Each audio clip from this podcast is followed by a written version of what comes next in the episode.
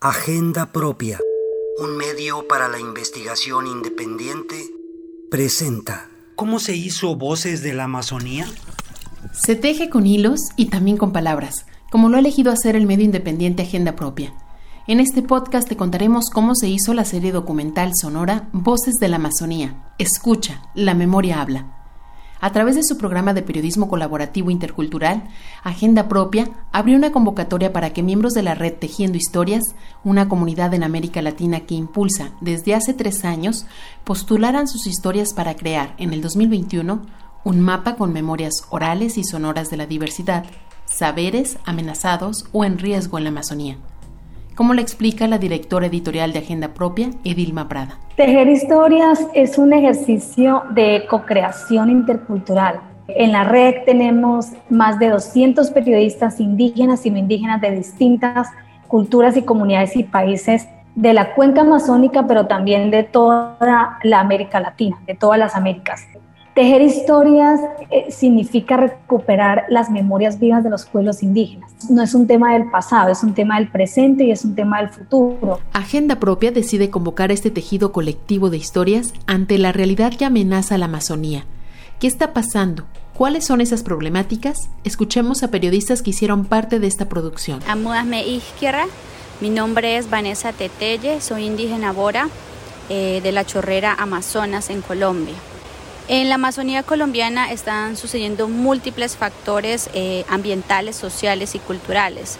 Cuando hablamos de factores ambientales hablamos de la deforestación, eh, la contaminación, eh, la extracción de los recursos naturales del territorio y esto afecta de manera no solo eh, ambiental, sino también cultural para los pueblos indígenas, perjudicando la vivencia y permanencia de los pueblos ancestrales en estos territorios. Esto ha llevado a que muchos pueblos que nos encontramos en riesgo de extinción seamos más vulnerables a la pérdida y a la memoria viva de los pueblos, entonces es fundamental y que la sociedad comprenda que el territorio, la naturaleza, es una cosa que es complementaria para los pueblos indígenas. Sin territorio, sin madre tierra, no existirían los pueblos indígenas. Mi nombre es Andrés Tapia, soy dirigente de comunicación de la Confederación de Nacionalidades Indígenas de la Amazonía Ecuatoriana Confeñae. Pertenezco a la comunidad quichua de Unión Base de la comuna San Jacinto del Pindo, nacionalidad quichua de Pastaza, Paquiru. La región amazónica y la provincia de Pastaza enfrenta una álgida problemática y los pueblos indígenas sistemáticamente una historia de marginación, exclusión e injusticia social que se ve acentuada por los procesos extractivos que atentan contra los territorios. Hay casos históricos de intentos de ampliación de la frontera petrolera en la provincia de Pastaza y Minera en el sur de la Amazonía que buscan cercenar los territorios comunitarios y pues ponerlos al servicio de las grandes empresas extractivas, sean estas públicas de carácter nacional o extranjeras eh, de transnacionales. Frente a ello ha habido una fuerte resistencia de las nacionalidades, pero las afectaciones derivadas de estos proyectos extractivos continúan, sobre todo las amenazas de los proyectos extractivos petroleros, eh, mineros ilegales e hidroeléctricos son los más notorios. En la Amazonía, cuando se teje el techo de palma y el canasto, el tejido cuenta una historia, se teje el pensamiento y se convierte en la memoria de un pueblo. Así como se comunica desde el tejido, cada una de estas piezas sonoras son parte de esos hilos que narran nuestra riqueza como humanidad. La cuenca amazónica tiene 511 pueblos indígenas, tiene 511 nacionalidades en los distintos países, de distintas lenguas, incluso que se cruzan con países que tienen distintos idiomas, por nombrar algunos, el español, portugués eh, y por supuesto el inglés, pero también hay una diversidad de lenguas que se escuchan, que se narran, culturalmente. Agenda Propia crea esta serie sonora contada por las mismas comunidades, como lo describe Vanessa Tetelle. Es un ejercicio donde no solamente eh, es informar a la sociedad de lo que ocurre en los territorios, sino que son los pueblos indígenas, los comunicadores, los líderes y los jóvenes que prestan su voz dentro de su comunidad, que conocen el contexto, conocen las realidades y viven el territorio, son los que están informando y dando a conocer esas realidades y las necesidades. Son historias contadas por las mismas voces que se encuentran en estas situaciones, que conocen las realidades y dan un mensaje claro, más oportuno al oyente y sobre todo eh, que está enfocado hacia la recuperación y a darle ese valor de la memoria indígena de nuestros abuelos, parte que, que con todas estas afectaciones se ha ido vulnerando y se ha ido perdiendo. Entonces es un ejercicio de reconstrucción y adicional tiene el acompañamiento y la mirada periodística de un medio de comunicación independiente como es Agenda Propia. Cada historia, cada comunidad es un hilo que entrelaza en la vida amazónica. Los cruces y conexiones de plantas como las lianas, los ríos y las raíces, así como en los tejidos representan el espacio de encuentro donde se crea o se gesta la vida, que desde agenda propia llamamos el círculo de la palabra, para que cada participante aportara para concretar este proceso conjunto. Hola a todos, hola a todas. Y bueno, esta mañana hemos pensado trabajar una serie de temas relacionados con cómo escuchamos, cómo hablamos y cómo aplicaríamos este escuchar a nuestro trabajo tejiendo historias. El sonido es una materia que podemos abordar desde muchas disciplinas. A mí me gusta mucho comenzar diciendo que si oír no fuera importante, no tendríamos oídos. Y cada quien compartió sus sonidos como la comunicadora indígena Vanessa Tetelle del pueblo Bora. Bueno, desde mi ventana escucho mis gallinas, el viento, eh, la comunidad que están arreglando sus casas. Eh, como hoy es domingo, hoy es sábado, entonces mucha gente se dedica como arreglar sus casas, arreglar sus cultivos. Participaron 12 comunicadores y periodistas de Ecuador, Brasil, Colombia, Perú y Bolivia, un equipo de editoras, un asesor sonoro, un editor técnico, dos traductoras y un sabedor que a través de llamadas de WhatsApp, mensajería y círculos de la palabra virtuales realizamos el proceso de escucha y acompañamiento de las historias. Sobre esto cuenta la coordinadora de la red Tejiendo Historias, Paola Ginette Silva. Este reto inicialmente se llamó Tejiendo Agenda Propia en la Amazonía y nos llegaron propuestas de varios lugares del territorio, de varios países y escogimos historias que respondieran a la temática, pero sobre todo de comunicadores y periodistas que estuvieran en el territorio por tema de la COVID-19. Nos llega, por ejemplo, la historia de Omaira Tanimuca, eh, que vive en Huacayá, de la Chorrera, varias horas de la Chorrera, Amazonas, Colombia, eh, donde para llegar a este sitio es vía aérea y también por ríos. Eh, en el caso de Omaira, fueron muchos los retos y aprendizajes para poder hacer este proceso co-creativo.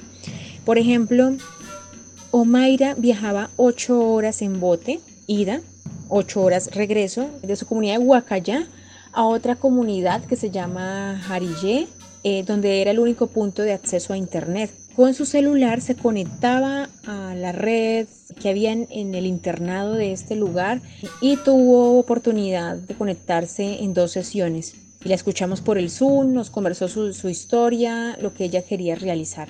Escuchemos cuando Omaira Tanimuca, coordinadora indígena desde su comunidad en el corazón de la Amazonía de Colombia, compartía en qué consistía la historia como se trata de la realidad sonora, pues nosotros hicimos de, un cantor. Yo hice de un cantor. ¿Cómo se trata de, digamos, la tema de un cantor? Entonces, la tema que puse es fortalecimiento de baile tradicional en la comunidad Guacayá. Nosotros las mujeres casi no existe esto, ¿no? En cuanto a los hombres que, que digamos, los, los tradicionales eligen al, al cantor, y por eso, pues yo hice la biografía del cantor. Para producirse esa historia, para tejerla, fue necesario que los sonidos, literalmente, viajaran por los ríos de la Amazonía. La coordinadora de Tejiendo Historias nos cuenta su experiencia.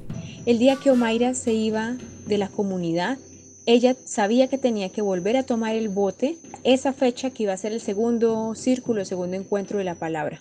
¿Sí? porque no iba a tener más comunicación y el bote era con el apoyo de Parques Nacionales Naturales, que fue quien eh, apoyó que Omaira pudiera trasladarse. Cuando llega a la comunidad donde está el Internet, entonces siempre conversaba con nosotros eh, y realizar el guion implicaba que ella escribiera en un cuaderno, nos mandara fotos de lo que escribía o de lo que adelantaba en el cuaderno y nosotros aquí organizábamos en un Word. Y luego, cuando dejábamos todo en limpio, ese Word lo volvíamos imagen y se lo enviábamos al WhatsApp. Omaira fue una de las participantes que en cada círculo se sumó pese a los obstáculos de comunicación que se resolvieron con imaginación y disposición. Y cuando eran las reuniones de Zoom había que llamarlos por teléfono y poner el teléfono en altavoz para que los otros colegas o compañeros del territorio pudieran escucharle. ¿Sí? Porque no lograban los datos para poder conectarse a plataformas de ese tipo. Más bien se lograba por llamada cuando era desde Colombia, ¿sí? O también por WhatsApp. Mm, entonces, en, el transcurso del camino, eh, digamos como en términos de lo logístico y de coordinar, eh, fueron saliendo ese, ese, tipo de estrategias para que eh, todos pudiéramos comunicarnos, pudiéramos escucharnos, pudiéramos co-crear y las historias que van a escuchar pues puedan llegar ahora y pueden hacer parte de este especial. El reto de cómo transportarse, cómo enviar los audios implicó paciencia y entendimiento para lograr una serie documental de 11 piezas sonoras que recogen los sentires, relatos y realidades de comunidades indígenas pertenecientes a cinco países de la cuenca amazónica. Una de las historias que componen la serie es la importancia de preservar las lenguas nativas, así como lo menciona el comunicador Chinky Jimpiquit de Ecuador. Otra cosa que también eh, las grabaciones va a ser en propios eh, idiomas nuestras, eh, idiomas nuestras, lo que vamos a entrevistar van a ser en, en habla de nuestro idioma, preguntándome yo mismo no cómo traducir, igual yo lo traduzco en Shuar eh, a español, entonces Pedro, para poder eh, entenderlo, ¿no? Para que la sociedad también que entienda transnacionalidad. También estuvo Carlos Enrique Flores, periodista no indígena de Ecuador, quien reconoció cómo este ejercicio fue distinto. Un trabajo editorial muy, muy singular eh, lejos de estas dinámicas tan tradicionales y habituales que a veces hay en los espacios periodísticos donde todo es del minuto de la lógica, ya entrégame que sí, que el dato, que no sé qué, ¿no? Que está bien, funciona, pero bueno, también hay otras formas de producción y estas son las cosas que yo saludo muchísimo, ¿no? A diferencia de otras producciones sonoras, Voces de la Amazonía, Escucha, La Memoria Habla, son relatos directos desde el territorio Así lo cuenta la comunicadora Cindy Malek Laulate Castillo del pueblo Ticuna en la triple frontera Colombia, Brasil, Perú. La historia sonora que, estamos haciendo eh, es sobre la laguna y el centro es el río como tal. Entonces ya eh, tenemos avances, estoy en contacto con, con el médico tradicional que es uno de también de los personajes eh, de la historia sonora. En español, en lenguas nativas y en portugués se realizó esta serie Voces de la Amazonía, Escucha, la memoria habla. Al tejer, al crear con sonidos de la inmensa Amazonía, fue necesario el entendimiento de la diversidad, sobre todo desde las lenguas. El espacio de agenda propia propició traducciones simultáneas de español al portugués. Para este ejercicio fue necesario el apoyo de traductoras.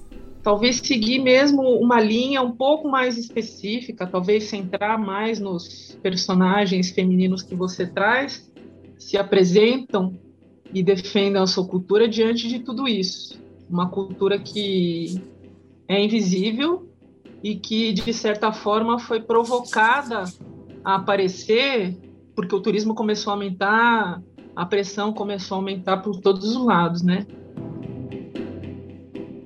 Sobre la importancia de que sean las mismas comunidades las que narren lo que viven y cómo se organizan, nos cuenta el comunicador indígena Andrés Tapia. Frente a esta problemática es fundamental que los pueblos se organicen y generen sus propias narrativas, sus propias vocerías y agendas propias para dar a conocer precisamente estas dificultades, para que sean las vocerías locales, las actorías comunitarias, las voces de hombres y mujeres, de líderes y lideresas, del pueblo en general, las que sean escuchadas y reivindiquen las posiciones y la agenda de demandas desde la propia visión, realidad y particularidades que tenemos las organizaciones amazónicas.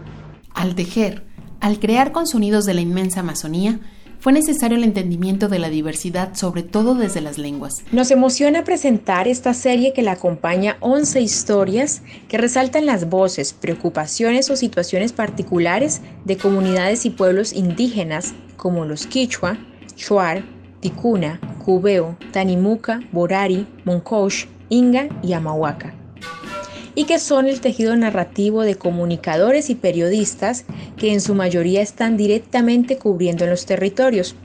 Cabe resaltar que en el equipo participaron comunicadores y periodistas indígenas quichua, shuar, bora, ticuna y tanimuca. Pronto esperamos seguir compartiéndoles más historias del territorio. Voces de Amazonia. Escuche, a memoria fala. Voces de la Amazonía. Escucha, la memoria habla. Esta fue una producción de Agenda Propia.